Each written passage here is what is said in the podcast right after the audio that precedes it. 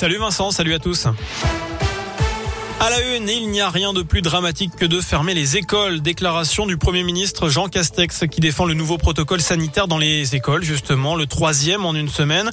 L'objectif étant de simplifier la vie des familles. Concrètement, plus besoin de courir après, eh ben, pour aller récupérer un enfant cas contact. Il peut rester en classe jusqu'à la fin de la journée. Et surtout, il n'est plus obligé de faire un test PCR ou antigénique. Trois autotests à J0, J 2 et J 4 suffisent. Ils seront à retirer gratuitement en pharmacie sur présentation d'une attestation de l'école. Des changements qui font tourner la tête des parents comme des enseignants. Ils maintiennent donc la grève prévue jeudi dans l'éducation nationale. 75% des enseignants du premier degré devraient suivre le mouvement d'après les syndicats et la moitié des établissements scolaires devraient être fermés. De son côté, la FCPE demande aux parents de ne pas mettre leurs enfants à l'école en signe de soutien.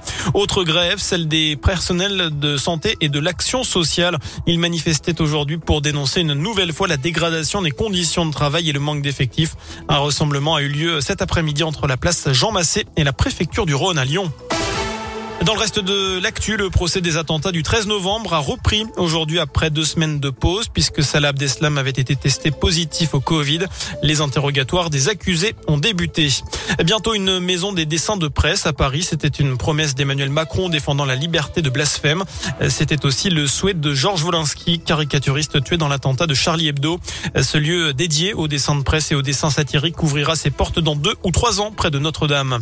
On termine avec une belle histoire à Vaux-en-Velin, un chaton de deux mois et demi a été trouvé sur la voie publique et apporté au commissariat. Sans puce ni collier, aucun élément pour l'identifier. Finalement, il a été adopté par les policiers eux-mêmes. Et d'après la Fondation 30 millions sa nouvelle maison, le commissariat, semble lui plaire.